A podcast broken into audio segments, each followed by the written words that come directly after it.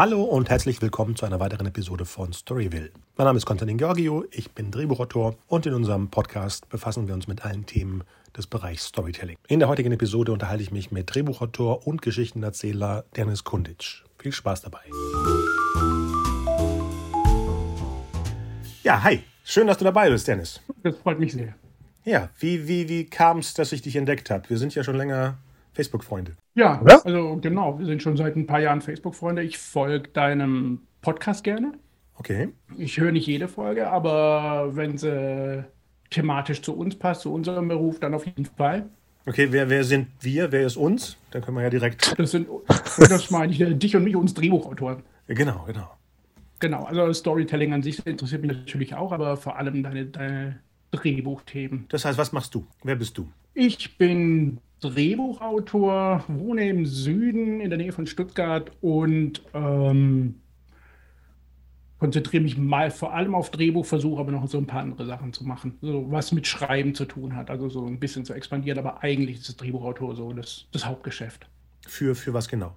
Ähm, ich schreibe fürs Kino momentan und für eine Fernsehserie. Also beides, würde ich mal so sagen. Ja, mittlerweile ich meine, wir kommen ja aus einer Zeit, wo das äh, ein großer Unterschied war früher, aber heutzutage ist das genau die gleiche A-Klasse eigentlich. Wie, wie kam es dazu? Wie, wie, wie bist du Geschichtenerzähler geworden? Und warum? Das, das, hat tatsächlich früh angefangen. Das klingt schon mal furchtbar, wenn ich so beginne. Mein Vater hatte früher, als ich ganz klein war, war Pächter einer Tankstelle in den 80ern. Und Anfang der 80er Jahre hat er begonnen, auf der Tankstelle Filme zu verleihen. Es gab keine Videotheken bei uns in der Gegend und auf Ui. der Tankstelle hat es begonnen. Wie, wie groß? Wie viele Titel? Du, das war, das war eine Wand. Das war eine Wand mit, sagen wir mal, fünf, sechs, sieben Reihen. Und äh, FSK gab es da noch nicht. Das heißt, ich habe jedes Cover gesehen. Das heißt, ich, ich kenne alles und habe auch alles gesehen. Moment, wie FSK gab es? Ne, Moment, welches Jahr sprechen wir jetzt? FSK gab es doch erst schon seit. Ja, also jedenfalls gab es den nicht in der, Video, äh, in, in der Tankstelle. genau, also ich durfte, also ich durfte wahrscheinlich nicht alles sehen, aber so wie wir eben sind, die Kids, habe ich alles gesehen. Natürlich. Ich weiß nicht, was das mit mir angestellt hat, aber genau, mein Bruder ist sieben Jahre älter, das wollte ich sagen. Und als jüngerer Bruder macht man alles, was der Ältere macht. Und ich gucke auch alles mit, was ich mitgucke. Ab und zu hat er gesagt, das darfst du nicht mitgucken. Und nach zehn Minuten war das dann egal. Und ja, dann war es alles, alles was es eben so gab damals. Ja, haben wir geguckt. Eine typische Gastarbeiter-Story. so, okay. Und es war wahrscheinlich bunt gemischt, ne? Ja, auf jeden Fall. Auf jeden Fall. Horror und Action und, und was, es, was es da eben so gab. Was, was haben wir denn damals geguckt? Du bist, du bist auch mein Jahrgang. Ja, ja, ja. Was haben wir geguckt? Ähm, ja, eigentlich, wie du sagtest, alles. Ne? Sachen, die vielleicht gerade noch nicht im Fernsehen waren, weil. Hattest du das auch das Gefühl, sobald die im Fernsehen liefen, waren das alte Sachen, die nicht so cool sind? hatte ich. Also alles, was auf Video war, war was Tolles, aber sobald es im Fernsehen war, oder wenn man es zum ersten Mal im Fernsehen entdeckt hat, hatte das so, so ein Mindergefühl, hatte ich immer. Und wir hatten ja die Phase, wo der, der, der, der, der hier die ARD ja immer nur ein MGM-Paket gekauft hatte. Das heißt, man konnte nur MGM-Filme sehen. Universal haben sie echt viel, viel später angekauft, hatte ich das Gefühl. Ja. Ähm, welche Titel waren es denn, die, wo es am Anfang hieß, du darfst da nicht mitgucken? Äh, wahrscheinlich die meisten Kung-Fu-Filme. Das ist klar. Also natürlich der Bruce Lee und dann gab es eben so, so ein paar Sachen ab 18. The Crippled Masters, an den erinnere ich mich. Und auch meine Klassenkameraden, die davon ähm, gewisse Traumata davon getragen haben und Jahre später davon erzählt haben. Achso, vom Film, nicht von dir, okay. Ja, ich hoffe es. Solche Sachen. Aber das haben wir geguckt und was, was Action gab es. Ich weiß nicht, ob Spielberg schon so viel auf, auf auf VHS raus war. Also E.T. gab es ja nicht zum Beispiel. Nee, zum Beispiel, genau. Das war viel, viel später. Ja, Jaws gab es, Close Encounters gab es und Raiders. Ja, die, die drei. Und an 40 natürlich auch, natürlich. Und den habe ich, glaube ich, nicht gesehen. Aha. Wie keine. nee, ich habe den auch später erst in der Videothek entdeckt, den an 40, weil der in diesen ganzen Cinema-Berichten nie mit auftauchte, ne? In der Auflistung von Spielberg-Filmen. Da war er immer so und dann habe ich den Jahre später in einer normalen Videothek. Ah, nee, stimmt, du hattest ja keine Videothek. Ich hatte ja wenigstens eine Stadtbibliothek, die manche normaleren Filme hatte. Das heißt, so 18er gab es dann nicht. Und Sachen, die vielleicht zu sehr äh, Popkino waren, haben sie nicht, nicht eingekauft. Das heißt, man konnte zwischen Bertolucci und höchstens Richtung Spielberg was gucken. Gerade noch Deutschland. U und E. Ne? Ja. Oh, das war eine. Ja, die Bibliotheken ja. kamen dann auch nach, nach zwei, drei Jahren. Also dann, dann waren wir auch, also erst mein Bruder natürlich und ich dann hinterher überall Stammkunden, ist ja klar. Also in jeder Bibliothek. Mit dem Kärtchen. Klar, ein Geldbeutel voller Kärtchen war das. Ähm, und bei uns war es ganz gut, wir waren eine, ähm, eine amerikanisch besetzte Zone damals, das heißt, wir hatten noch Kasernen. Und mein Bruder hat sich mit so einem Kind von so einem Kasernentypen angefreundet und konnte da ganz normal dort in der amerikanischen Bibliothek Filme leihen. Irgendwann mal. Moment, aber NTSC? Richtig. Und dann haben wir uns einen NTSC-Videorekorder geholt. Und ich habe kein Englisch verstanden, natürlich. Also ich war, ich war zehn oder so damals. Aber ich habe alles mitgeguckt. Das heißt, so, also so habe ich Englisch gelernt. Ja, perfekt. Genau so geht's, ja. Genau. Ja, müsste man jetzt erklären, was NTSC ist? Gibt es ja nicht mehr die Themen, ne? Nee, die gibt es nicht mehr. Wir sind jetzt zwei, 20 Jahre schon im Thema Ra äh, Regionalcode schon weit weg. Als das mit DVDs aufkam und man hat dann äh, Code 1 und, äh, nee, A, nee, Moment. Nee, genau. Bei, bei DVDs war Code 1, 2 und 3 und bei Blu-rays war dann Code A und B, C. Genau, das war das. Die ersten DVD-Player hatten noch diese geheimen Kombinationen, die man rauskriegen konnte, dann hat man sich das freigeschalten. Ne? Ja, ja. Okay, dann haben wir echt äh, einiges äh, gemein. Das ist. Äh... Jetzt kommt das nächste Thema. Hattet ihr zwei Rekorder, um Sachen zu kopieren? Offiziell nein, inoffiziell auf jeden Fall, natürlich. Also das war klar. Also, der beste Freund meines Bruders kam natürlich immer zu uns, ein Aha. Wochenende mit seinem Videorekorder Aha. und dann wurde kopiert, was das Zeug hält, was wir hatten, was er hatte. Dann waren wir alle wieder versorgt für ein paar Wochen und so. Ja. Also so die normale, so die normale Historie damals. Und die normalen Probleme, ne? Hattest du auch Probleme, sowas wie, oh, das ist eine 240er Kassette? Aber du hast einen 125-Minuten-Film und dann. genau, du musst erwarten, bis du einen kurzen Film findest, der da hinten noch drauf passt. Genau, und dann passt es aber thematisch nicht. Ich glaube, das war. Obwohl doch, stimmt, du hast. Ja, du hast einen längeren, ich sag mal, der Mann mit dem goldenen Colt war 125 Minuten. Und da passte nur so die, die Doppelgänger dahinter. Ja, das war so die Zeit. Das war eine schöne Zeit aber. Also Filme entdecken und Filme zurückspulen und Kassetten flicken, wenn Bänder gerissen. Ja, ja. Oder der Videotonkopf, der dann dreckig war natürlich reinigen mit allem. Mutters Nagellackentferner. Ja. Mit dem Stäbchen. Aber ich hatte immer Angst, wenn die Szene kam. Wenn die Szene kam, wo das Geklebte war, hatte ich Angst, der Rekorder geht gleich kaputt. Ist zu kräftig. Weil es hieß ja, man sollte auf diesem Wahnsinnskopf da Ganz genau. nicht so Fremdobjekte vorbeifahren lassen. Ne? Ja. Hm. Ja, eine Videokamera hatten wir auch, erinnere ich mich damals. Wann ging das denn los? Eine, eine, die du so umhängen kannst, weißt du? Also da du hast den Rekorder, hängst du um und ich glaube, den Akku hast du im Rucksack, ich weiß es nicht. Und dann eben dieses Riesending, das war auch Video schon, das war jetzt nicht Super 8 oder sowas. Ja, aber da sind dann bloß großartige Familienfilme entstanden und jetzt nicht, nicht die ersten Kurzfilme. Weihnachten, Geburtstag und sowas, ne? Nee. nee, also Film war ganz lang nur äh, Konsument. Also es war jetzt nicht irgendwie so das Vorhaben, dass, das, dass ich das schreiben will oder sowas. Das, äh, das, hat, das hat irgendwie, das waren zwei Welten. Ich habe nicht gewusst, dass man das selber machen kann. Also Film war konsumieren, Spaß haben, Filme gucken. So ähnlich wie mit der Literatur auch. Bücher lesen, das ist mhm. aber das selber machen, das, das kam irgendwie nicht zusammen. Das kam irgendwann mal so viel, viel später, glaube ich. Erstmal wollte ich ähm, dann äh, so eine universitäre Karriere angehen. Ich habe Philosophie studiert und Germanistik dachte, das ist was für mich, das ist gut, das mache ich so. Und ich war kein besonders guter Student, glaube ich, also weiß ich. Und, ähm, und es war ganz schnell klar, dass, dass, äh, dass äh, Theorie nichts für mich ist, sondern dass, dass ich kreativ was machen muss. Ich habe auch nebenbei schon wieder angefangen zu schreiben und Musik zu machen, sowieso die ganze Zeit. Und dann habe dann während dem Studium schon Kurzfilme gemacht und auch für Freunde geschrieben. Und dann für so eine befreundete Firma habe ich dann auch schon Drehbücher gelesen, also so, so lektorenmäßig, aber ich habe bloß gesagt, okay, das ist gut oder das ist nicht gut oder mhm. werfen. Weil jede Produktionsfirma kriegt wohl einen Stapel voller Bücher jeden Tag auf dem. Äh, ich weiß nicht, wo die herkommen oder wer die alle schreibt. Ja. Also wer die Geduld hat, tatsächlich hier diese 100 Seiten zu schreiben und dann in die Welt zu verschicken und ja. dann ist es eben qualitativ nicht ganz so gut. Also, Gibt es wohl mehr, als man denkt. Und jedenfalls habe ich ein paar von denen gelesen und dann immer so bewertet und so.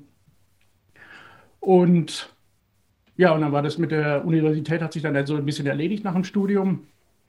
Und ich bin dann aber erstmal zum Theater gegangen. Ich habe beim Theater gejobbt und habe fürs Theater geschrieben. Und habe dann auch nochmal was inszeniert. und dachte, das ist was für mich, aber irgendwie hat es nicht so richtig geklappt. Dann habe ich noch ein Hörspiel geschrieben und dann für einen Freund Hörspiele übersetzt. Dann ging es ganz langsam und irgendwann mal war klar, Moment mal, da sind die Filme und die Literatur. Und irgendwie, das sind so meine Steckenpferde. Warum, warum packe ich die nicht zusammen? Warum mache ich das nicht wirklich so? Mhm. Also so richtig. Und, und dann war es klar. Und dann erstmal Final Draft gekauft. Mhm. Dann so, das ist jetzt ernst gemeint. Genau. Ja, genau. War ja nicht billig. Genau, und so hat es dann so ein bisschen angefangen. Das heißt ein bisschen, so hat es dann richtig angefangen, dass ich mich dann so richtig dahinter geklemmt habe. War wann der erste Moment für dich, äh, rauszufischen, dass die Sachen, die die Schauspieler sagen, von jemandem geschrieben sind? Man hatte ja früher mal gedacht, die coolen Sprüche kommen von den Schauspielern selber. Wann hast du, ich, ich weiß es nicht mehr, was, wann es bei mir war. Wann kriegt man mit, dass das die Leute einfach nur spielen? Ah, nur, nehme ich jetzt raus. Sehr gut. Mein Bruder wieder hat ähm, von Sid Field Screenplay mit nach Hause gebracht. Aha. In dieser, es gab früher so eine gelbe, so die knallgelbe Version davon. Ja, ja, kann ich auch. Ja. Und die hat er nach Hause gebracht und ich wusste erst eine Weile nicht, was es ist und der Schmöker da drin und irgendwann mal habe ich rausgekriegt und dann habe ich so langsam gecheckt, ah, das, das schreibt jemand. Das mhm. sind Drehbücher, alles klar. Und dann stand es aber auch noch, also das war noch, das war schon in den 90ern irgendwo, aber das stand eine Weile noch im Regal, bis es dann wirklich so für mich dann tatsächlich äh, was war, mit dem ich arbeiten kann. Aber warum hat es dein Bruder mitgebracht? Ist er auch interessiert? Was macht er denn überhaupt? Äh, mein Bruder hat einen ganz äh, normalen Job. Also er ist nicht, er ist, äh, nicht im Filmbusiness oder so, aber es war halt das normale Interesse. Also Filme, Bücher, Lesen. Okay. Und wer weiß, vielleicht hat auch jeder irgendwo den Traum, ich weiß es nicht wenn man jung ist, tatsächlich selber mal Filme zu machen. Mhm, und hat er das Buch, finde ich äh, super spannend. Also das, das, Gefühl, man ist das kleinere Geschwister und da kommt diese Information vom, vom Größeren rein, äh, unabhängig jetzt von, von Popkultur und sowas, sondern wie eben ein, ein Film geschrieben wird. Das ist äh, kuschelig, ja. Wahrscheinlich war er genauso überrascht wie ich, als er das Buch erstmal in den Händen gehalten hat. Kann natürlich ja. sein. Okay, und dann. Cinema wurde darüber geschrieben. Stimmt. Äh, ja. Die lag ja natürlich auch die ganze Zeit. Genau. Cinema war das Fach, äh, Fachmagazin für, für, für uns damals, ja. Ja, genau. Ja. Dann stand eben Dreh beginnt von dem und dem. Da waren auch so viele Projekte, die nie was geworden sind. Wenn man immer noch jetzt zurück, zurückgeht, denkt man, oh, okay, das wollte Dingens machen. Wow, witzig. Nie gehört. Ja, Okay, und dann, wie, wie wurde es denn ernst mit, mit Filmen oder, oder, oder gefilmten Drehbüchern? Wie gesagt, beim Studium schon ein bisschen. Ja, genau. Ja, und ähm, ich, ja, ich habe mich auch beworben auf der Filmhochschule nebenher, aber bin nicht genommen worden. Also no, normal. Halbherzig, muss ich sagen. Oh. Genau, normal, ja. Genau, okay. Also Ablehnung kennen wir sowieso. Ähm, ja, bin dann nicht genommen worden und habe dann eben mehr als Philosophie studiert, aber das war immer im Hinterkopf, ganz einfach. Also wenn man so aufwächst, dann, dann geht es gar nicht anders. Mhm. Ja, und äh, habe dann einen Produzenten kennengelernt und die wollten ein Drehbuch haben. Und ich habe gesagt, ja klar, kann ich machen, mache ich euch, sicher für einen Kurzfilm. Was wollt ihr denn? Ah, okay, ein langer Take kriege ich hin, super. Dann habe ich halt irgendwas geschrieben und dann haben wir ein bisschen diskutiert und so. Und dann haben die das tatsächlich gemacht und finanziert aus eigener Tasche.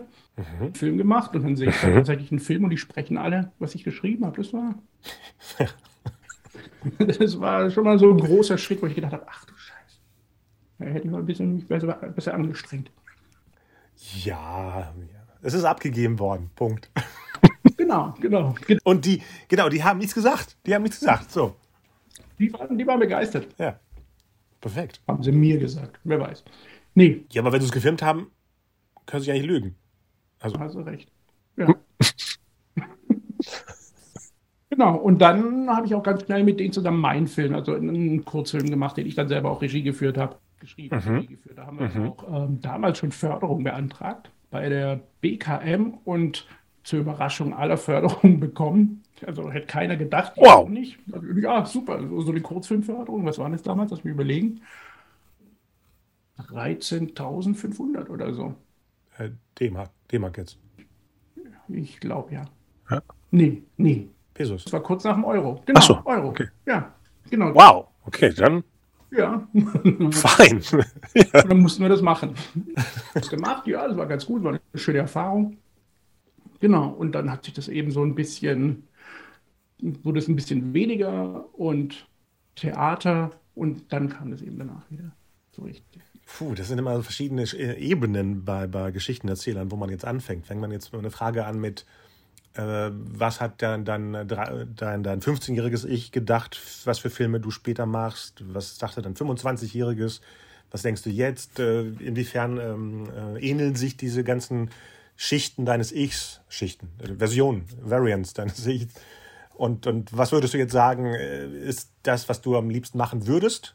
Oder tust du es eh? Ja, das ist ein, das ist ein großer, großer Kreis, den man da geht, glaube ich. Also erstmal ist es wirklich Entertainment. Es ist jetzt nicht, ich will, ich habe was auszudrücken, ich will was Großes machen, mhm. sondern erstmal, ich will unterhalten, Geschichten genau. erzählen. Also dieses Gefühl als Kind bei Raiders vom Fernseher zu sitzen und genau. sehen, was da passiert. Sehr gutes Beispiel. Einfach den, nicht, nicht den Mund zuzukriegen, sondern das kann nicht wahr sein. Genau. Und dieses Gefühl zu, zu, zu kreieren, damit fängt es an. Später kommt dann irgendwie so ein bisschen ähm, der Intellekt mit ins Spiel. Da denkt man, das muss ein bisschen wertiger sein. Dann will man, was, warum mache ich das? Das muss was zu sagen haben. Dann sieht man die ersten ähm, europäischen Kunstfilme und denkt, ach, guck mal an, das geht alles. Oder wenn ja. du Fellini siehst und denkst, das haben die Amerikaner nicht gemacht. Was macht der denn der? Das was kann nicht wahr sein. Das kann nicht wahr sein. Das, das geht, das geht, das kann. Und was habe ich, also Kusturica habe ich damals gesehen, ne, Underground und dachte, das, das, das, das, das gibt es nicht. Angelopoulos habe ich gesehen, war sehr langweilig, aber die mhm. sind mit den Schirmen durch die Gegend gelaufen. Und ja, stundenlang. Kann man alles erzählen, ich erinnere mich. Und dann kam so ein bisschen so hier der, der Philosoph vom, vom Philosophiestudium, so dieses Intellektuelle so mit dazu. Und dann, dann macht man da so einen großen Kreis durch die, durch, die, durch, durch die europäische Filmgeschichte und dann entdeckt man Asien und sieht, was, was die da gemacht haben, früher und heute. Und solche Sachen wie Takashi Miike, wo man da, das, das, das, das gibt's doch nicht. Wie kann man sowas machen? Und dann ist es ein großer Kreis hier wieder zurück. Und jetzt bin ich wieder so an dem Punkt, wo ich tatsächlich wieder nur, wo es wirklich nur noch um die Geschichte geht. Das heißt?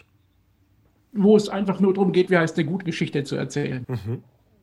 Ja, ohne dieses ganze hinzufügen, sondern dass es rund ist, genau. genau. Richtig, genau. Mich Aha. da wieder so ein bisschen rauszunehmen, das ist mir, das ist mir so wichtig. Also dieses, dieses Ego zu sagen, das, was ich sagen will, dass das, das wieder in den Hintergrund rücken, sondern dass die Geschichte alleine, alles, was ich damit reinpacken will von mir, ist eh drin. Genau, das wollte ich jetzt sagen, genau. Ja, das ist eh drin. Also alles, was ich dann bewusst noch mit reinpacke, ist alles, was ich weglassen kann. Das ist alles nur Ballast. Ja, ja weil es ist deine Sprache, genau. Ja, genau. Die, die, fallen so ein bisschen zurück auf, denken, okay, was ist so mein Stil oder was ist das? Da habe ich vor kurzem mit jemandem diskutiert über Stil. Die dachten, das ist ganz, ganz, ganz wichtig.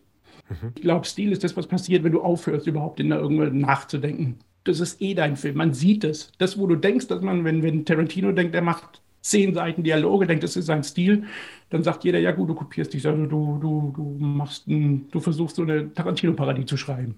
Hättest du nicht machen müssen. Genau. Mach, erzähl deinen Film, die werden sowieso die ganze Zeit labern. Also mach doch lieber das. Genau, genau das, genau. Die werden sowieso die ganze Zeit labern. Das ist ja. ja. Gibt es überall. Es gibt äh, auch, auch in Kunst. Also ich finde, Tarkovsky hat früh, seine frühen Werke sind besser als seine späten. In den späten hat er irgendwie so ein bisschen so Tarkovsky-Filme gemacht, sagt man da auch. Hm. Also er hat sich so versucht, selber so zu kopieren. So, das, das erwartet man von mir, das ist so dieses Kunstding, das mache ich dann und dann passiert es so wieder und dann sehe ich da schon wieder minutenlang das Wasser fließen und denke, ja gut, ja, klar, kannst du machen, aber schade drum. Ja, warum nochmal? Genau, genau. Ja. Hm. Aber es ist ein langer Weg dahin. Wieder zurück so aufs Handwerk, sich zu, also, sich zu, zu, wie nennt man das? Besinnen. Zurück aufs Handwerk besinnen, genau. ja. Um sich selber rauszunehmen. Das ist so ein bisschen der Moment, an dem ich jetzt gerade stehe, einfach nur die Geschichte zu erzählen. Siehst du auch Muster? Manchmal ist man als Autor ja sowieso strukturiert, dass man weiß, wo was passieren müsste, theoretisch, ne? wo man etwas erwartet. Jetzt nicht straff, ich spreche nicht von, von, von so einer Excel-Tabelle, wo man alles einfügt, aber so ein Gefühl von, wenn man auch Filme guckt, dass man gleich weiß, oh, es sind nur noch 20 Minuten. Also dieses Gefühl von, wo was passiert. Äh, gehst du da auch an so Sachen ran oder versuchst du die erstmal erzählt, dir selber zu erzählen, um sie dann eben in, in diese normalen Strukturen, die ja wirklich auch jeder Zuschauer eigentlich offiziell braucht. Du musst ja wissen, wann du aufs Klo gehst im Kino. und, und diese, wie, wie, wie sieht denn in deinem inneren Auge so eine Geschichte aus? Bevor du die schreibst, ne? Bevor. Äh, mittlerweile sehr analytisch. Mhm. Mittlerweile bin ich da wirklich äh, versuch so wenig wie möglich drumherum zu bauen, sondern äh, so knapp wie möglich zu erzählen, so gerade wie möglich und alles wegzulassen, was ich irgendwie nur weglassen kann. Und ähm, ich habe ich hab all die Bücher gelesen, die es gibt. Also äh, ja. die Screenwriting von, von oben bis unten, von links nach rechts. Mir macht das Spaß. Also es ist nicht so, dass ich, ich mich da irgendwie sklavisch an irgendwas halte oder so, aber mir macht es nur Spaß, wenn jemand übers Schreiben schreibt. Das ist einfach schön. Man, man fühlt sich da nicht alleine. Das auch. Und jedes Mal, wenn du es nochmal liest, entdeckst du trotzdem was Neues. Also äh, wenn ich überlege, die Bücher, die ich äh, in den 90ern gelesen habe, wenn ich die nochmal lese, ist es wie was Neues hören, obwohl es das gleiche ist. Aber du nimmst es dann aus einer anderen Sicht wahr. Ja, ja genau so geht es mir auch. Ja, ich halte mich nicht an irgendwelche Strukturen oder sowas, aber für mich ist klar, ein Film hat einen Anfang, ein Ende und eine Mitte. Und es, es ist einfach, es ist, ich, ich sehe es immer gern wie so, wenn man einen Witz erzählt. Das, genau. ist für mich so ein sehr schönes, sehr schönes, knappes ja. Beispiel. Okay, um wen geht's? Wie sieht, wie sieht die Welt aus? Was passiert? Und was ist die überraschende Wendung am Ende? Und das will ich erzählen. Was erwartet man und was passiert dann? Wenn du sagst, du lässt alles weg, hast, hat man nicht, das habe ich manchmal das Gefühl, oh mein Gott, ich komme nicht über die 70 Minuten? Hat man nicht so ein Gefühl, man müsste Sachen, klar, man müsste sich nicht nach Minuten äh, richten, aber dieses Gefühl von, wenn ich das weglasse, das weglasse, das weglasse, ist so straff, dass es wie eine Episode von einer Serie ist. Wie, wie, wie siehst du dann das, das Gesamtbild, das es aufbläht? Okay, wenn du das dann so sagst, aber die Schluss hast du, der, der, der ist klar. Das ist nicht so, dass dir der Schluss fehlt, oder? Nee. Äh, ja, nicht komplett, ja, ja. Ja, geht es wahrscheinlich um die Mitte wieder. Die Mitte ist ein bisschen zu kurz, bis wir beim Schluss sind. Die, die zwei Hälften der Mitte. Ja, ne? 2a und 2b, genau, da ist das Thema. Stimmt, ja. Ja, genau ich habe da auch so, so mein, meine Brücken ein bisschen, an die ich mich halte. Was weiß ich was, manchmal gehe ich so ein bisschen auf die acht Sequenzen, die mich so mhm. ein bisschen über Wasser halten. Das ist ganz gut. Ja. Wenn man das so ein bisschen portioniert, dann, dann, dann ist das nicht so, so, so ein Berg. Und äh, zur Mitte arbeiten ist eh immer ganz gut, finde ich. Also du weißt, wo die Mitte ungefähr ist, wo dein Höhepunkt oder dein Tiefpunkt ist, mhm. ungefähr. Und dann arbeitest du erstmal dahin. Und dann nach der Mitte bringst du noch was Neues mit rein das klingt alle sehr schematisch und jemand, der kein Drehbuch schreibt, wird es hören und denkt, ich glaube, der hat sie nicht mehr alle. Aber ähm, Normal. Drehbuchautoren äh, sehen das und merken, genau das braucht man jetzt, um hier äh, so einen neuen Schwung mit reinzubringen. Also dann nach der Mitte. Und dann kommt man so über diesen großen, über diesen großen zweiten Akt irgendwie drüber. Wenn man den zweiten Akt einfach in vier Teile aufteilt, dann ist er gar nicht mehr so groß. Ja, und es wirkt dann immer so häppchenweise knuffig, genau. Ja, genau. Und äh, man muss es halt eben so gut kaschieren, damit es nicht auffällt. Äh, dass man es aufbricht. Ja, ja, ja, ja. ja. Genau, also die Übergänge. Ich glaube, also mit denen habe ich immer so ein bisschen auch so ein bisschen Problem gehabt, dass ich die Übergänge so hinkriege, damit es wieder schön fließt. Hm, jetzt habe ich kein, kein Gefühl dafür, was du genau meinst mit Problemen. Das heißt. Ähm damit man einfach nicht spürt, was ich da mache. Damit man einfach nicht spürt, wie ich der von den ersten in den zweiten oder vom 2-1 in 2-2 komme und so weiter. Also, okay. oh, jetzt passiert das, jetzt passiert das und das. Das Schöne ist ja so ein bisschen, ähm, man denkt, man weiß alles, man hat alles und man schreibt auch seine Outline und die stimmt auch und dann legt man los und dann ist trotzdem alles anders. Also dann ist man trotzdem in so einem, also man hat natürlich die Outline, an der man sich orientiert, aber das Schreiben ist ja dann trotzdem von null plötzlich. Das ist ein mhm. anderes, yeah. da kommt was anderes mit rein beim Schreiben. Also da, da ist dann so, die, die eine Hälfte im Kopf ist dann plötzlich, ähm, die stört dann einfach so dein, dein, dein dein Intellekt, so deine Analytik, sondern du brauchst dann die kreative Seite, die das dann, aus der das plötzlich so wie aus einem Ur, was weiß ich, was plötzlich rausfließt. Mhm. Hast du so immer so ein bisschen die Outline, wieder, da, um dich da wieder ein bisschen einzunorden. Aber das, was du schreibst, ist ja dann trotzdem, wie gesagt, wieder von dir. Ob die Outline jetzt so super durchgeplant ist oder nicht. Ich sehe es immer wie mit dem äh, Navi. Wenn du ein Ziel eingegeben hast äh, und folgst dem Navi nicht und fährst eine andere Straße runter, kommt es trotzdem, also der, der holt dich trotzdem wieder auf die Spur. So, so ungefähr fühlt sich das immer an. Du kannst da um, um, um hier Stuttgart rumfahren, aber willst du nach München, trotzdem werden die Punkte abgefahren, auch wenn du plötzlich eine, eine unnötige Action-Szene oder eine unnötige, ja. Richtig. Viele sagen ja, das Ziel, das, das kann sich ja ändern und so weiter, aber ja. Punkt bin ich so ein bisschen hinaus, glaube ich. Also bei hm. mir geht es tatsächlich irgendwann mal nur von hinten, arbeite ich mich von hinten zurück. Also ich weiß, was ich dann haben. Also man hat ja meistens, wenn man anfängt, eine Idee, entweder ein Charakter mhm. oder eine Szene oder ein Ort oder, oder ein Gefühl, aus der das irgendwie so entspringt. Und irgendwann mal, man hinterfragt sich ja, woher kommt das, was interessiert mich daran, warum will ich genau das erzählen, wo habe ich das persönlich erlebt. Und irgendwann mal kommt man darauf, was man erzählen will, worum geht es mir. Ja. Und das ist, das ist so ein bisschen dein Ziel einfach. Und wenn du das hast, dann kannst du wieder so rückwärts, dich rückwärts wieder so ein bisschen hinarbeiten, würde ich sagen. Also so, so mache ich meistens. Manchmal ist es ja auch ein unbewusstes Gefühl. Du weißt am Anfang gar nicht warum. Du weißt, dass du es machen musst oder möchtest und dann entdeckst du es auf der Reise, äh, weswegen das so ist, weil viel von dir selber da reinfällt. Deswegen. Blöd ist es, wenn man es erst beim sechsten Draft oder so merkt, was man eigentlich machen will. Sechsten, uh, ja, okay. Ja. ja, wie geht man denn damit um? Was für Tipps gibst du den Leuten bei Notes, bei ähm, schrägen Ideen? Wieso ist da mein Hund nicht mit drin in deiner Geschichte? In Notes ist es für uns alle schwierig, glaube ich. Also Notes. Außer die machen Sinn, sofort, ne? Na klar, natürlich, genau. Erstmal, wer sagt die Notes? ist ganz, ist ganz gut. Du weißt genau, ob die was taugen oder nicht, wenn jemand weiß, was er dir sagt. Ja. Wenn du mit einem guten Regisseur zusammenarbeitest, zum Beispiel, der sagt, das hier funktioniert für mich nicht, wegen dem und dem. Und dann ist es dann vollkommen klar, du weißt, oh Gott, stimmt, hier vor 50 Seiten habe ich das und das gemacht, das, das, das, das kann nicht funktionieren. Und dann gibt es so Notes, wenn einer sagt, aber ich hätte noch ein bisschen mehr davon drin. Mhm. Und damit kannst du nichts anfangen. Warum nee. will er mehr davon drin? Ist das was Persönliches? Hat das was mit dem Stoff zu tun? Und dann muss man dann so ein bisschen graben, so gucken. Und man muss auch klar sagen, es hat aber eben mit der Geschichte, auf die wir uns geeinigt haben, nichts zu tun. Ja. Genau.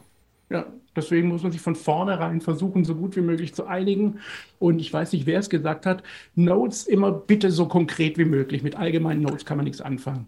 Nee, vor allem bei jedem bedeutet ein Begriff was ganz anderes. Ich kann ja was ganz anderes unter einem Begriff verstehen und dann backe ich es rein, weil es mir passt, aber es ist nicht das, was der andere damit meinte. Das passiert auch oft. Absolut. Ja, das ist so ein bisschen, so ein bisschen das Schwierige, das stimmt. Ähm, eine gute Sache fürs Plotten, die mir irgendwann mal gekommen ist, ist äh, auch rückwärts zu plotten. Okay. Dann, dann macht man, dann lässt man ganz viel Quatsch, den man eigentlich gut findet, der aber nicht dazugehört, weg. Also unabhängig vom Genre. Genau, genau, es ist wirklich unabhängig vom Genre. Das kannst du für Action-Szenen nehmen, da ist es natürlich ganz praktisch. Mhm. Was ist logisch, wie kommt man da hin? Wie kommt der unter das Auto oder was auch immer? Genau aber eben auch so ganz komplett. Also ich habe, da müssen sie sein, wie kommen sie dahin? Wie kommen sie dahin und wie kommen sie dahin? Und dann immer so in ganz kleinen Schritten. Das kann man in so einem ganz breiten Bogen machen und dann eben auf die Sequenz und dann auch auf die Szene. Und dann kommen wir sogar auf die Beats runter, runterbrechen. Aber wenn jetzt die anderen zuhören und denken, also die anderen, die Nicht-Autoren, äh, und denken, damit ich rückwärts fahre, muss ja schon was da sein, wie bei den Kassetten. Du musst ja schon Material drin haben, um zurückzuspulen. Wie kann man sich das denn vorstellen, wenn noch nichts da ist? Wie kann man rückwärts gehen, wenn noch nichts da ist? Lass mich nachdenken. Also wenn du weißt, was du erzählen willst, also da, dann ist es da. Man ja, anfangen. Genau. ja. Okay. Das will ich erzählen. So soll es ausgehen. Das, darum geht's. Und wie kommt man dahin? Und dann fängst du ganz breit an. Da kommt man durch das und das kommt man dahin. Und dann brichst du das immer noch ein Stückchen weiter runter und machst es immer noch ein bisschen detailreicher und nochmal detailreicher und nochmal immer kleiner. Wie kommt denn der dahin? Wie kommt denn der dahin? Warum macht er denn das? Woran liegt das? Mhm. Weißt du, was dir fehlt? und vor allem, wer da nichts zu suchen hat in den Szenen, die du gerne dabei hättest. Hast. Außer man sagt dir, der muss aber dabei sein. Genau, allgemeine Notes. Ja, wir, ja, wir haben den ja teuer gebucht. Der steht da jetzt in der Ecke. Ja gut, aber ja, das sind dann so die praktischen Probleme, für die du gar keine Lösung hast. Außer versuchen es irgendwie zu. Also ich weiß nicht, wie war das bei dir? Du hast ja diese zwei Horrorfilme gemacht, die sind ja auch ein bisschen, ähm, man muss dann auch ein bisschen, wie, wie habe ich das mitgekriegt? Du hast es mal erzählt in einem Podcast, dass man da ähm, sehr anpassungsfähig sein muss. Ja, ja, ja. ja. Änderungen. Änderungen oder plötzlich steht einer da und das heißt, ich nenne jetzt den Filmtitel nicht, aber bei zwei Filmen ist es hier simpel. Äh, und es heißt, äh, ja, aber er ist auch Mitproduzent, er muss jetzt äh, mitspielen. Und so, man muss die kreativ in die Geschichte einbauen, dass du denkst, das war schon so vorher geplant. Richtig. Genau. genau. Hat sie bestimmt super gemacht. Ich habe sie noch nicht gesehen, die Filme. Äh, ja, ich kann mal. Kann ich noch gar nicht sehen, ne? Äh, nee, der ist fertig. Äh, am 18.02. ist die Premiere in München. Ach, schön. Gehst du hin? Ja. Irgendjemand muss ja erklären, was wir da dabei uns gedacht haben. Äh. Im Nachhinein ist immer schlecht zu reden. Weißt du? Also, also nicht von dir aus, sondern vom Publikum her sagen, oh, das war nichts oder den fand ich nicht so gut oder dies oder das, aber das Ding selber machen, das ist einfach eine ganz andere Welt. Äh, ja, ja, ja, ja. Und deswegen finde ich es auch interessanter, wenn die Person selber dann erklärt, was dabei wie es entstanden ist. Und dann ähm, wird es ja auch menschlicher. Man kann über alles sofort schlecht reden, aber wenn man weiß, wieso Sachen passiert sind, also bei mir ist es so, vielleicht liegt es daran, dass ich selber Sachen kreiere, dass ich, wenn ich einen äh, Audiokommentar von einem Regisseur höre, wirken manche Filme sympathischer, als wenn ich die nur so sehe. Die gewinnen dann dazu, wenn man Geschichten drumherum hört. Ich bin sogar beeindruckt, wie sie das gelöst haben, ne? Ja. Ja. Ja. Nee, ich meine, wenn du was geschaffen hast, das ist einfach so viel mehr wert, als einfach nur über irgendwas zu sprechen oder irgendwas. Sowieso. Oder immer, also, immer, ja. Man kann dir da gar nicht das Wasser reichen. Es ist nee. vollkommen, ist tatsächlich egal, was da auf der Leinwand ist. Selbst bei meinen Kurzfilmen. Nee, und wenn man es dann auch gut findet, ist es ja um, umso besser. Also, ähm, oder vor, genau. eine Mischung aus gut finden, sich schön reden. Irgendwann hat man ja das Gefühl nicht mehr dafür. Aber nee, es, wenn es Spaß macht, ist es alles okay. Genau.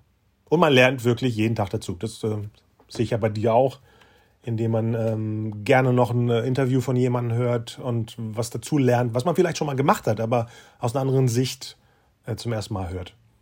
In diesem Sinne. Ähm, was sind du, ich, bevor ich jetzt frage, was du aktuell machst, ähm, ist es bei dir auch so, dass du schwer Ideen loslässt und immer mit den Jahren mitschleppst? Oder kannst du dich einfacher von Sachen trennen und sagen, das wird nichts mehr? Das gibt's aber Gefühl, also bei mir gibt's das nicht. Kann ich sagen, jetzt lasse ich die Idee komplett weg. Ich habe einen riesigen Ordner, ich weiß nicht, wie alt er ist. Bei manchen steht noch äh, bei den Einstellungen, wann ich den Ordner angelegt habe. Und dann denke ich so, oh, da gab es schon Computer. Und, und so. Wie sieht's bei dir aus in dem Sammelsurium an Momenten, an Ideen, an, an was auch immer. Vergesst ganz viel, muss ich dir sagen. Oh. Ich muss die Ordner durchgucken und, und dann sehe ich, ach, das hatte ich ja noch und das hatte ich ja noch und ganz viel habe ich schon ganz woanders verarbeitet und ich weiß es gar nicht. Nee, aber ah. loslassen geht ganz schwer, ist ja auch albern. Muss ja auch nicht. Wozu? Nee, nee, wozu? Genau. genau. Das ja im Ordner lassen, genau. Das, das ja. wirst du irgendwann mal anders brauchen. Das hat jetzt hier nicht gepasst, aber woanders passt es. Ähm, zu den Tipps von vorhin noch fertig. Ein Tipp, der mir erst vor zwei Jahren nicht, das war nicht ein Tipp, sondern auch das bin ich äh, tatsächlich selber gekommen, der mir wirklich sehr geholfen hat, ist, man sagt immer, ähm, viele Drehbücher lesen. Du musst Drehbücher lesen. Hm. Ja, genau. Und äh, ich habe dann auch angefangen, Drehbücher zu lesen. Ja, habe mich auch oft durchgequält manchmal, muss ich mhm. zugeben. Denke, das ist nicht, oh, das ist die größte Kunst oder so. Denke ich, ja, okay, dann lese ich halt das auch das Buch und dies und das. Und es hat irgendwie ein bisschen geholfen, dass man weiß, wie die, äh, wie die Form eben ist. Aber, aber so für wie Szenen angelegt sind oder so weiter, ich habe das so passiv. Das ist irgendwie so ein bisschen passiv ist man dabei. Und irgendwann mal wollte ich ein Seriendrehbuch schreiben und habe gedacht, so, bevor ich das jetzt anfange, habe ich im Internet gegoogelt, habe mir von einer Serie, die ich mochte, ein Buch ausgesucht, mhm. den Piloten, und habe den komplett abgeschrieben. Also wirklich so ab, selber abgetippt. Freizeichen, genau. okay. Freizeichen. Ich habe einen großen Rechner vor mir und auf dem Laptop getippt und habe mhm. jedes, jedes Zeichen abgetippt. Mhm. Und das, hat, das war ein Riesenunterschied. Also ich habe so viel mehr gelernt, als wenn ich 20 Bücher gelesen hätte. Stimmt, weil man Struktur, nee, man, man, man, man, ja, es ist eher... Finger. Genau, genau, genau. Du, du machst es selber. Du siehst es, wie sich das hinlegt. Genau, genau. Und du verstehst, warum er da ein Freizeichen macht, du ja. verstehst, warum da ein Strich ist, du verstehst, warum da noch eine Pause kommt und, und das, ist, das ist ein Riesenunterschied. Man glaubt mir, mir glaubt es keiner, aber einmal probieren und dann geht eine Welt auf. Und seitdem glaube ich, ich, ich bilde mir ein, seitdem wir heißt, bin ich auch noch ein bisschen, also fällt mir das ein bisschen leichter zu schreiben. Cool. Was war das denn? Welche, welche, welche Serie? Ähm, das war The Leftovers, die Pilotepisode, mit der habe ich angefangen. Und dann habe ich noch ein paar andere gemacht. Ich habe zum Beispiel The Verdict abgeschrieben, mhm. den Film sehr mag, von, also das Buch von David Mamet, der Film von Sidney Lumet. Genau. Verdict habe ich abgeschrieben. Was habe ich noch abgeschrieben? Ähm, von den Brüdern Dardenne habe ich vor kurzem was abgeschrieben. Da habe ich mir das Buch gekauft. Also die Drehbücher waren abgedruckt auf Englisch. Also die sprechen Französisch eigentlich. Das war eine englische Übersetzung, aber, aber wow, das gibt's. Solche Sachen. Ja, genau. Okay. Und was ist aus der Serie geworden, die du äh, deswegen äh, machen wolltest? Ähm, aus der, die wartet momentan. Das ist so ein bisschen Corona-bedingt. Okay. Aber da kommen wir vielleicht gleich nochmal dazu. Mhm. Ähm, noch ein Thema mit Filme gucken. Ähm, wahrscheinlich war das oft in meinen Episoden drin, dieses Gefühl von etwas, was einem wichtig ist und dass es beim nächsten Mal gucken nach 30 Jahren dann anders wirkt. Wie gehst du damit um? Dass Sachen sich verformen, manche bleiben ja wirklich gleich, manche will man lieber nicht anfassen, um sich diese Illusion nicht kaputt zu machen. Wie, wie gehst du damit um? Ich guck alles. Nochmal. Guck alles. Mach. Und es funktioniert nochmal oder zerbröckelt etwas? Nee? Funktioniert ganz oft nicht. Nee, klar. Passiert. So. Also du denkst, okay, das fand ich gut, als ich klein war. Okay. Damit kann ich jetzt nichts anfangen. Ich kann verstehen, warum ich es damals gut fand, aber heute ist es Quatsch. Aber, ist, aber ist ja nicht schlimm. Also das nee, nee, nee, nee, machen wir damit nicht kaputt. Genau, ja. genau. Aber, naja, nee, ich bin da ganz offensiv. Was ich habe, ist oft, dass die Filme in meinem Kopf immer viel besser sind, als wenn ich sie dann sehe. Zum Beispiel, weil wir vorhin von der Cinema gesprochen haben. Es gab ja. eine Ausgabe, da ging es äh, um die Clive Barker-Verfilmung Kabal, die mhm. Nacht. Nightbreed. In der Cinema waren seitenweise riesen Hochglanzfotos von diesen Monstern, die sie dafür kreiert ja. haben.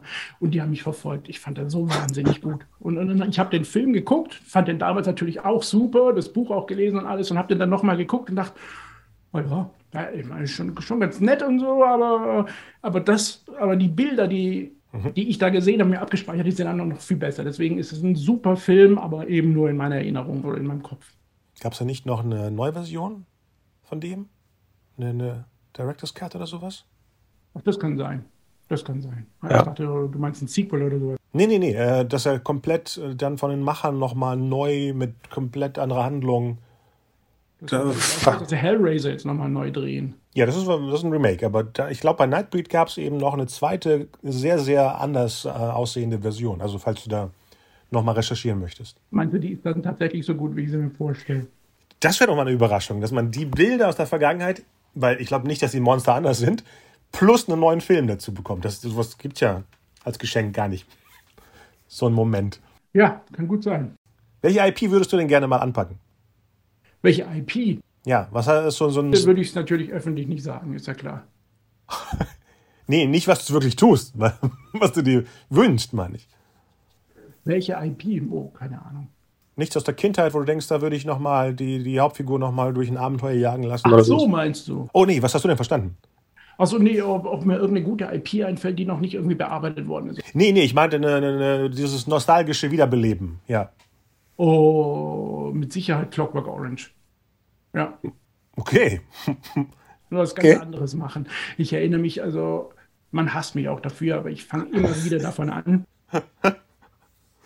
Ähm, Stanley Kubrick hatte ja die amerikanische Version von dem Buch. Genau, habe ich ja letztens erst gelesen, dass er den letzten Kapitel. Ja. Und das letzte Kapitel. und ich erinnere mich, ich erinnere mich so gut an den Tag, an dem ich das Buch gekauft habe und an einem Wisch durchgelesen habe. Ich war mhm. danach in Heavenly Creatures im Kino, ganz alleine. Ich war davor das Buch kaufen, war 94, okay. Und habe dann, genau, und habe dann äh, das Buch zu Hause durchgelesen. Und dann gibt es tatsächlich dieses letzte Kapitel. Kennst du das? Äh, ich habe es nur bei Wikipedia, das letzte Kapitel nochmal mitgelesen, genau. Ähm, und das ändert ja den Film. Ja, da sind alle seine Dukes erwachsen geworden, reden normal, haben eine Familie mit Kindern. Und äh, Alex Boy denkt, ach, vielleicht ist das auch eine gute Idee. Vielleicht höre ich einfach mal auf mit dem ganzen Quatsch und vielleicht muss ich da was Neues. Vielleicht ist dieses Ding mit Jugend einfach vorbei. Ja. Und, ich, äh, und der Film ist eben was komplett anderes. Mhm. Ein super Film. Ich hatte damals auch natürlich sehr gerne geguckt und so weiter, aber seit aber dieses Ende das nagt an mir. Das würde ich gerne machen. Aber insgesamt bei Kubrick ist es nicht witzig, dass ähm, so Film-Nerds immer so tun, als ob ah, der Film ist nicht so wie das Buch bei allen anderen. Aber bei Kubrick ist es scheißegal, ob was er mit Shining gemacht hat, mit 2001 und mit äh, Clockwork Orange. Da, da, ist alles egal. Da wird es nicht angegriffen. Bei anderen Regisseuren flippen alle aus, wenn sie in dem Buch nicht das Komma vergessen haben. Aber bei Kubrick das finde ich ein bisschen zu überzogen mit Kubrick. Jedes Buch anscheinend, ja. ja. Ich bin nicht so der Fan von ihm, deswegen fällt mir das ja. leichter. Ja, ja. Ich mag die Dinger, wie sie sind, aber ich würde nie sagen, das ist das Höchste, was es gibt. Nee. Auf der anderen Seite ist die Neuverfilmung von Shining sehr traurig. Die gibt äh, Kubrick ein bisschen recht. Also, also die die Fernsehversion. Genau. Ja. Garris hat ihn, glaube ich, gedreht. Genau, genau. Die war nicht besonders gut. Habe ich noch nie gesehen. Okay. Dran. Ich weiß, das war ein gut gemeinter Fernsehfilm. So ein Zweiteiler, ne? Ich glaube, das waren diese, diese Event-Movies. Ja, genau. Ja, so, so 90er Zweiteile. Ja, genau. Aha. Muss ich mal gucken, ob der irgendwo rumfliegt. Okay, was machst du denn zurzeit? Zurzeit äh, wie immer mehrere Sachen. Also wir können ja gar nicht anders als Freiberufler, dass wir auf verschiedenen Hochzeiten tanzen. Äh, konkret ist, ich schreibe einen Kinofilm. Da haben wir jetzt auch eine Produktionsfirma. Für den habe ich äh, Förderung bekommen. 2019 war das. Genau. Von der BKM, eine Drehbuchförderung. Was ist die BKM? Die BKM äh. ist äh, hier von der Bundeskulturministerin für Kultur und Medien, also von der Bundesregierung, eine Filmförderung. Also gar nicht vom Bundesland, sondern. Nicht vom Land, sondern äh, also, sondern bundesweit, genau. Wow. Drehbuchförderung von der BKM ist ziemlich gut in der Hinsicht, dass äh, die Zugangsvoraussetzungen ja sehr, sehr, sehr gut sind. Also das eins, okay, das Einzige, was du brauchst, ist entweder du musst irgendein Werk veröffentlicht haben. Das heißt, du musst entweder einen Roman geschrieben haben als Quereinsteiger oder ein Theaterstück geschrieben haben als Quereinsteiger, was für mich dann in Frage kam, mhm. bin ich reingekommen, oder eben einen vollen Credit haben für einen, nicht für einen Kurzfilm, sondern für einen abendfüllenden Spielfilm. Okay. Ein Credit reicht. Genau. Und damit qualifizierst du dich für die Förderung. Wie beweist man das denn? Ähm, man einen Link dazu oder wo sehen die, dass das wirklich so ist? Genau, du schickst einen Link dazu und es wird natürlich geprüft. Okay. Wenn, wenn, du sagst, okay, ich habe einen wunderbaren Film in Malaysia gedreht, das ist mhm. ein Riesenkinofilm, aber mhm. gibt nichts online oder können, kannst du nicht beweisen, dann geht es natürlich nicht. Okay. Aber es hat einen Link gereicht, einen Link zum Theater damals, ah. der Uraufführung und da waren auch Kritiken dabei und dann, dann, dann, dann passt es. Perfekt. Perfekt. Und auch eben nicht so ein Selbstverlagbuch, ich glaube, das zählt auch nicht. Ja. selber on demand auf Amazon irgendwas gemacht. Ich, könnte ja jeder. Ja. ja. Ähm, und das reicht dann aus oder was musst du dann noch ein, ein, einreichen? Nee, nee, nee. Das ist ja. die eine Voraussetzung, damit du überhaupt einreichen darfst. Bei der BKM ist es so, ich weiß das jetzt gut, weil ich eben wieder was eingereicht habe, in der Hoffnung, dass es was wird. Ähm, du musst äh, erstmal einen One-Pager dazu machen. Mhm. Worum geht's? Welche Person, welcher Ort, was, ist, was willst du da machen? Dann ein Treatment oder ein Exposé. Aber ich glaube, wenn du mit Exposé ankommst, dann wirst du rausgefiltert. Das ist nur mein Gefühl einfach. Das ist so, Exposé ist einfach zu wenig im Gegensatz. Ach, zu wenig, achso, okay. Ja, genau. Ich glaube, du musst da zeigen, dass du das ernst meinst, dass okay. du da wirklich Gedanken gemacht hast und nicht in den Weihnachtsferien dir kurz irgendwas kurz mhm. hast und runtergetippt hast. Ich glaube, davon haben sie auch viele auf dem Schreibtisch. Ja, ja, ja, das glaube ich. Vorstellen. Ja. Treatment, eine Szene, mhm. eine Drehbuchszene. Das ist Genau, das ist ja pauschal. Wie würdest du das bezeichnen? Was genau erwarten die denn, äh, was in der Szene drin sein soll? Ich glaube, sie wollen Dialog. Also ich kann es dir nicht genau sagen, aber vom Gefühl her und auch so gesprochen, so, was ich so jetzt gesprochen habe mit anderen Produzenten und so weiter, ist, glaube sie wollen wissen, ob du Dialog schreibst. In Deutschland ist das komischerweise immer noch so ein Indikator, dass du ein Drehbuch schreiben könntest, wenn du mhm. Dialog schreibst. Was, was wirklich absurd ist wonach wollt ihr es denn messen? Wie die Figuren funktionieren oder ob das lesbar ist wie eine Filmszene? Das ist der Unterschied. Wenn die Figuren komisch sprechen in deinem Drehbuch und du schreibst komisch und die lesen nur kontextlos diese Szene, dann ist es auch merkwürdig. Ja, ist es. Ja, ich kann es ja auch nicht sagen, woran es liegt. Ich, ich finde es auch nicht richtig. Ich glaube, lieber eine zehnseitige Sequenz wäre zehnmal besser als irgendein Dialog. Ja, ja. Weißt du, wie man Szenen macht, dann weißt du, wie man Übergänge macht, dann weißt, weißt du, wie du Spannung aufbaust. Und Dialog ist drin. Genau. genau. Und, ja, Dialog ja. ist ja sowieso das Letzte, was kommt. Ja. Das, ist, das ist ein bisschen komisch. Aber ich glaube, das ist eben Deutschland. Deutschland ist eben so diese sehr sprachbewusst noch und das, mhm. da, da kommt es wohl so ein bisschen. Ähm, Dialogszene musst du noch dazu machen, fünf Seiten. Darfst du nicht überschreiten, glaube ich. Darfst Auch noch? Ja, ja nicht. Du sagst, in der, in der sechsten Seite wurde es spannend. Das ist Exposé. Genau. Das Exposé ist so um die fünf, sechs Seiten muss es sein. Das Treatment darf, glaube ich, 20 Seiten nicht überschreiten. Okay, also 15 ist immer das Perfekte. Eine Writer's Note von zwei Seiten muss dazu sein. Was zwei Seiten? zwei Seiten Writer's Note, genau. Ein, da musst du genau, also vielleicht höchstens zwei Seiten. Mhm. Ach so, nicht mal, okay. Also musst du eben sagen, was du damit vorhast, warum das, warum willst du, warum willst du diesen Stoff machen? Klar. Ja, wo war das in, in deiner Jugend? ähm, das war es noch. Lass mich nachdenken. Und dann noch eben Vita war es, glaube ich. Mhm. So, so, ein, zwei Erklärungen, die du unterschreiben musst. Das ist mein Stoff, das ist kein Remake, das ist. Ja, genau, genau.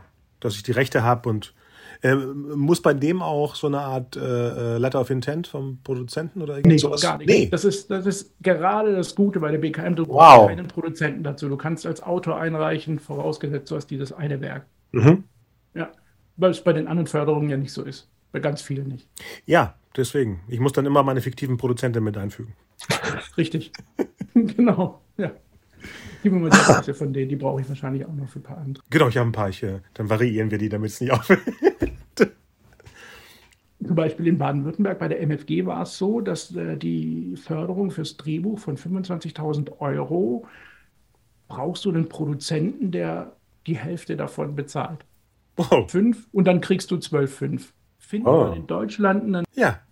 unabhängigen Produzenten, der 12.500 Euro, also der kann sie ja auch irgendwie nur ausweisen, das ist es nicht, aber trotzdem, der mit 12.500 ins Risiko geht, damit du deine Drehbuchförderung kriegst. Das kannst du vergessen. Damit du das andere Geld bekommst, genau. Aha. Okay. Deswegen, also die BKM war, war eine gute Förderung, muss ich sagen. Du musst dann, ähm, du musst dir dann einen Dramaturgen suchen, eine Dramaturgin, mit der du an deinem Buch arbeitest. Also so war es bei mir eben. Und äh, innerhalb von zwei Jahren musst du die erste Fassung abgeben, spätestens. Wieso Dramaturg? Was sollen die überwachen? Der überwacht, dass du ein ordentliches Drehbuch schreibst und weißt, wie das funktioniert. Ich weiß nicht. Also bei mir war es jedenfalls so. Vielleicht wollten, also es steht auf der Seite auch so, dass äh, das Drama Department ihren Dramaturgen ähm, wie ein Anwalt. Wie ein Anwalt. Genau. Genau, und, aber darfst du dir selber aussuchen. Jemand, der professionell als Dramaturg arbeitet, kannst du dir selber. Also die sagen nicht, diese Person überwacht dich und guckt, was du da machst, sondern kannst selber auf die Suche gehen. Okay. Was machen die genau da? Ich kann es mir gar nicht vorstellen. Ist es wie, wie Notes oder ja? Es ist jemand, der dir gutes Feedback gibt. Genau das, was du machst. Hier ist es schlechte Feedback. Das ist jemand, also wenn du einen guten findest, mit dem du kommunizieren kannst, mhm. Begrifflichkeiten, wie du benutzt und verstehst, Super. was du meinst. Äh, ähm, mit, das ist ein super Pan, das ist ein super Ping-Pong mit dem. Cool. mit der. Ja. Klingt angenehm, ja. Sehr ja. gute Dramaturgin wurde mir empfohlen. Und äh, die hat immer die richtigen Fragen gestellt. Also es war oft so. Also muss natürlich mit Kritik umgehen können, das ist ja klar, aber immer bloß, okay, passt es dazu? Willst du dahin? Oder ich glaube, da musst du noch. Oder wolltest du das damit sagen? Denn es funktioniert ja. nicht, weil das und das. So. Super. Also, das ja. ist super. Also ich bin, ich bin Fan von Dramaturgen, wenn sie gut sind. Ich mache das auch sehr gerne, also auch bei Freunden oder so weiter zu erklären. Weißt ja selber, wenn du selber was schreibst, verstehst du nicht, was das Problem ist, aber wenn du dasselbe von jemand anders lesen würdest, ist es vollkommen klar, was, was da das Problem ist. Oder wenn dir jemand anders erzählt, was er gerade gelesen hat von dir. Das ist, äh, funktioniert aber auch sehr gut. Ich hatte gestern ein längeres Feedback-Gespräch mit einer Agentur und das war super, weil ich hatte mich einfach nur gefreut, dass jemand meine Geschichten zurückerzählt. Das war so, yeah, die will ich sehen. Los, lass uns mal anfangen. Ähm, äh, apropos Agentur, genau. Was würdest du angehenden Leuten empfehlen? Ist es wichtig? Ist es wie in Amerika? Ist es hier komplett anders, was sich hier Management nennt? Wie würdest du da rangehen oder was machst du gerade in dem Bereich? Ich habe eine Agentur, die aber auch nur durch einen Zufall zustande gekommen ist. Ich kann ja nicht sagen, ob es, also es ist in Deutschland nicht so wie in den USA, das ist vollkommen klar. Also, aber ich glaube, es geht langsam ein bisschen dahin. Faule Produzenten gehen lieber zu Agenturen, weil die so ein bisschen das Risiko übernehmen. Die sagen, der ist bei der Agentur, das heißt, der wird es schon können. Also frage ich lieber den nach, bevor ich mhm. selber da als ja. machen muss und lesen muss und gucken muss, ob das oder weil oft brauchen die Leute ja jemanden, der einem sagt, das ist gut und das ist nicht gut, das funktioniert, das funktioniert nicht. Die können es nicht selber, komischerweise. Irre. Auch wenn sie vom Fach sind. Offiziell. Ja. ja. Ja. Genau, deswegen, also ich weiß es nicht, wie es in Deutschland, also ich glaube nicht, dass es wie in den USA ist, aber es geht in die Richtung. Ich habe meine Agentur per Zufall also bekommen. Ich habe dem Agenten damals Theaterstücke von mir geschickt. Er hm. war nämlich ähm, früher äh, Leiter vom Sukam Theaterverlag und hat sich dann selbstständig gemacht und hat auch noch Theaterautoren vertreten und habe dem damals meine Theaterstücke geschickt und äh, freundlich geantwortet, äh, sehr gut und so weiter, aber es ist nicht so, passt nicht zu mir und okay, alles klar, hat sich erledigt und so nach einem Dreivierteljahr habe ich eine E-Mail von ihm bekommen. Sie sind doch auch Drehbuchautor. Und dachte, okay. ich, weil er in Baden-Württemberg jemanden gebraucht hatte. Und dann haben wir miteinander kommuniziert. Das Projekt ist nichts geworden, aber mit uns ist was geworden. Haben uns sehr gut verstanden und, und so kam eins zum anderen und so ver, vertritt mich die Agentur jetzt. Das heißt, die, die, kümmern sich um die ganzen Verträge und diese ganzen, äh, okay. Also die würden nicht, gehen die aktiv raus, wie man sich das so vorstellt, und jagen Projekte für einen Autor oder wie kann ich mir das vorstellen? Ähm, nicht so direkt, würde ich sagen. Ich würde sagen, es ist eher so, wenn du was hast, dass der Agent, der, wenn du äh, ein Konzept hast, das du gut findest und das der Agent auch gut findet, dann geht er mit dem Konzept raus und äh, kontaktiert eben seine Kontakte, die er hat, seine Produzenten, mit denen er zu tun Okay. hat und so weiter und sagt, ich habe hier einen Stoff, der könnte was für dich sein. Das ist schon so. Aber am Ende musst du, also äh, nicht, dass ich jetzt sage, wer heißt die Agentur, würde das nicht für dich machen, aber wenn du das nicht selber machst, macht das keiner für dich. Du musst ja, du musst ja dein Networking betreiben. Du Ja. musst ja wissen, was du willst oder wo Genau. du hin willst und sagt, und der Agent hilft dir dann aber sehr gut, muss ich sagen. Also allein schon für die Verträge, ich kann das nicht. Äh, also, äh, Es ist ja auch angenehmer, wenn jemand dazwischen ist. Ja, ja, ja. Genau. Und es ist wohl auch in Deutschland so, dass es einfach immer schon viel seriöser ist, wenn eine Agentur irgendwo anklopft, als wenn du selber als Autor durch die Katzenklappe kommst und sagst, ich habe da was Neues geschrieben, interessiert Sie das vielleicht? Also, also das, die sind bei mir auch nie was geworden, diese Projekte. Projekte Ja. sind bei mir nur was geworden über persönliche Kontakte oder über die Agentur. Also, wenn ich selber irgendwo hingegangen bin, das ist dann gleich ein ganz, ein ganz falsches, also ich empfinde das sowieso ein ganz falsches äh, Verhältnis mit jemandem. Das ist keine Augenhöhe, wenn du dann mit jemandem sprichst. Ja, das klingt immer wie, bitte, bitte, darf ich mitspielen? Ja, ja, ja. ja. Und die suchen eben Gründe, um Nein zu sagen. Suchen sie sowieso, aber dann Die haben wahrscheinlich eine Liste. Was ist denn das? Ja, Von Gründen. So wie bei, bei den Rollenspielen. Du hast A, B, C äh, wie du ablehnst. Okay, wa- was sind denn jetzt, du wolltest irgendwas erzählen von den aktuellen Sachen? Außer Kino, genau, ist es ein geheimes Kinoprojekt oder darfst du was erzählen? es gibt, ja, da kann viel erzählen. Gibt es dazu nicht? Das ist eben ja, das Projekt, das ich äh, beantragt habe. Da handelt es von einer Sekte, die in so einem abgefuckten Hohenhaus haust. So ein äh, apokalyptisches Thema. Abgefuckt, okay. Komödie. Nee, nee. Auch. Ach, zurzeit ist alles eine Komödie. Das ist, wieder recht. ja, das ist eine Sache. Und jetzt haben wir gerade ähm, Förderung bekommen für eine Serienentwicklung in Nordrhein-Westfalen. Ah ja, Bin ich einer, einer von vieren. Und da haben wir aber eine IP und äh, machen aus einem Roman eine Miniserie. cool. Ja. Und da bin ich mal, da kam jetzt die Förderung jetzt Ende des Jahres und jetzt müssen wir jetzt im ersten Halbjahr uns zusammensetzen und das dann so ein bisschen, ist ein Regisseur dabei, ist ein Schauspieler dabei, ist der Autor des Romans dabei und Ui. ist Drehbuchautor. Ui, der Auto auch dabei. Hm, spannend. Super. Ja, Klappt? Okay. Fall. Ja, klappt, klappt super. Äh, schreibst du sonst alleine oder wie ist es jetzt mit, dem, mit der Gruppe plötzlich da zu sitzen? Ähm, es, ist ja, es ist ja nicht wirklich ein Writers Room wie in den USA, dass du zusammensitzt und alles entwickelst. Also der Roman ist ja da. Erstens musst du, Ah, ja. vor, vor, also du musst versuchen, den Roman so gut wie möglich äh, auf die vier, fünf Folgen, die wir machen wollen, um, Mhm. umzuwälzen, zu gucken, was funktioniert, was funktioniert nicht. Für die strukturellen Sachen wird wahrscheinlich ich viel dabei sein. Für Dialogarbeit wird dann der Roman dabei sein. Und der Okay. Regisseur wird natürlich fürs Visuelle noch mit drauf gucken. Und der Hauptdarsteller natürlich auch, dass, ähm, ja, dass das für die Schauspieler Spaß macht. Klar.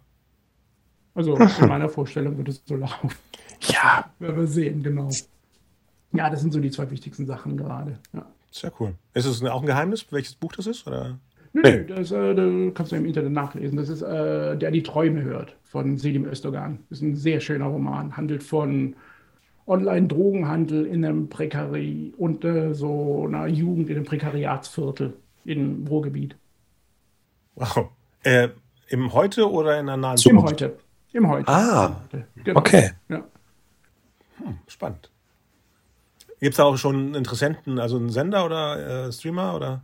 Sender gibt es nicht. Eine Produktionsfirma, mit der wir das machen wollen, die ist dabei. Ah, Aber wir, aber wenn du, ich glaube, also ich glaube, wenn du so eine Serienförderung hast, dann ist das wieder nochmal so ein kleiner Schritt für den Sender zu sagen, oh, das gucken wir uns mal an. Wo wir Genau das. hingehen, weiß ich nicht. Ich kann es ja nicht sagen, du weißt ja, wie das ist. Irgendwie passt es überall und nirgends. Aber ich glaube, du brauchst eben diese vielen Bausteine und dann haben wir schon eine Regie und dann auch schon einen Hauptdarsteller und dann vielleicht ist das Paket ja dann. Ja. Klingt so. ja, ja, ja. Ist ja auch wieder eine Ernsthaftigkeit, wie du meintest, mit dem Agentur. Und jetzt ist eine Produktionsfirma, die was vorantreibt. Das ist schon. Ja. ja. Das läuft auch viel geschmeidiger alles, als wenn du das alleine versuchst. Und man, merkt das ja, wenn du alleine hast, ja nur Hürden und dann lief das alles so erschreckend gut. Ja, dass man es nicht mal glaubt, ne? Dieses Gefühl von, oh, es, ja, es geht ja auch. Ha, ha, ha. Hast du denn abschließend irgendwelche Tipps für junge Autoren, junge Geschichtenerzähler, die jetzt das nutzen könnten, was wir eben nie hatten in unserer Zeit? Das sind ja Sachen, die kann man sich gar nicht mehr vorstellen. Wenn wir unserem, unserem 15-jährigen Ich das erzählen würden, was alles machbar ist, Puh. Nee, überhaupt nicht. Wir haben uns das ja alles äh, mühsam zusammensuchen müssen. Genau. Ja. Ähm, ein Tipp ist, glaube ich, nicht gucken, was der Markt will. Mhm. Das klingt, das klingt jetzt sehr allgemein, aber wenn du jetzt kommst und hast nochmal eine Young Adult Serie mit irgendwas, weiß ich was, Vampiren, Zombies, weiß der Geier was, ich glaube, davon gibt es Sand am Meer. True Crime gibt es Sand am Meer. Also, Natürlich ist es gerade gefragt, aber bis du dein Projekt fertig hast, ist es schon längst abgefrüht. Genau das, Deswegen, genau. deswegen macht es keinen Sinn, danach irgendwie zu hetzen. Genau. In dem Moment, wo du siehst, dass das Thema interessant ist, äh, sind schon 15 Projekte in der Mache gerade. Ja. Ganz genau, ganz genau. Deswegen unbedingt, also bei mir ist es so, ähm, die Sachen, die ich versucht habe, so für den Markt zu schreiben oder zu entwickeln oder irgendwas, das ist alles nichts geworden. Und ich finde, man liest es auch, man sieht es. Man sieht es, dass es konstruiert ist, dass jemand versucht hat, was zu machen. Im Gegensatz zu den Sachen, auf die ich richtig Bock habe, die, die ich gerne sehen wollte, die haben den Unterschied gemacht. Da haben die Leute zurückgerufen, da haben die Leute gefragt, da Okay. das klingt komisch, auch wenn es nie gemacht wird, aber das sind die Kontakte, die du dann hast. Deswegen sage ich unbedingt genau das machen, was du, was du sehen willst. Und wenn du ja Young Adult sehen willst, dann musst du eben das. Genau. Wenn das ein anderer Ansatz ist, ja. Ja, Okay. Ja, cool. das wäre, glaube ich, das Wichtigste. Tja. Und Drehbücher abschreiben. Schreiben und abgeben. Abgeschrieben. Eindeutschen und dann abgeben. Am besten aus dem Französischen, wie du sagtest, dann weiß man nicht, wo das herkommt. Nicht sofort. Also beim Englischen würde ich sofort wissen, wo es vielleicht herkommt. Okay, gut. Dann danke ich dir erstmal für die, äh, für das Dabeisein. Aber ich glaube, wir müssen uns nochmal unterhalten, wenn es bei euch da richtig ernst wird. Bei der Serie. Dann kann man gucken, ob man vielleicht den Mini-Writers Room oder wie auch immer ihr euch bezeichnet, äh, mal hier reinbekommt. Oder du erzählst einfach deine Version von dem, was die gesagt haben. Genau. Mache ich sehr gern. Notes. Du machst Notes von dem Gespräch mit denen und streichst alles, was es nicht toll war, was die gesagt haben. Und ähm, kannst dann selber bestimmen, wie dein Skript vom Termin war. Alles klar. Wir haben die Macht. Okay, Noch. dann danke ich dir. danke ich dir erstmal und bis bald. Mach's gut. Ciao.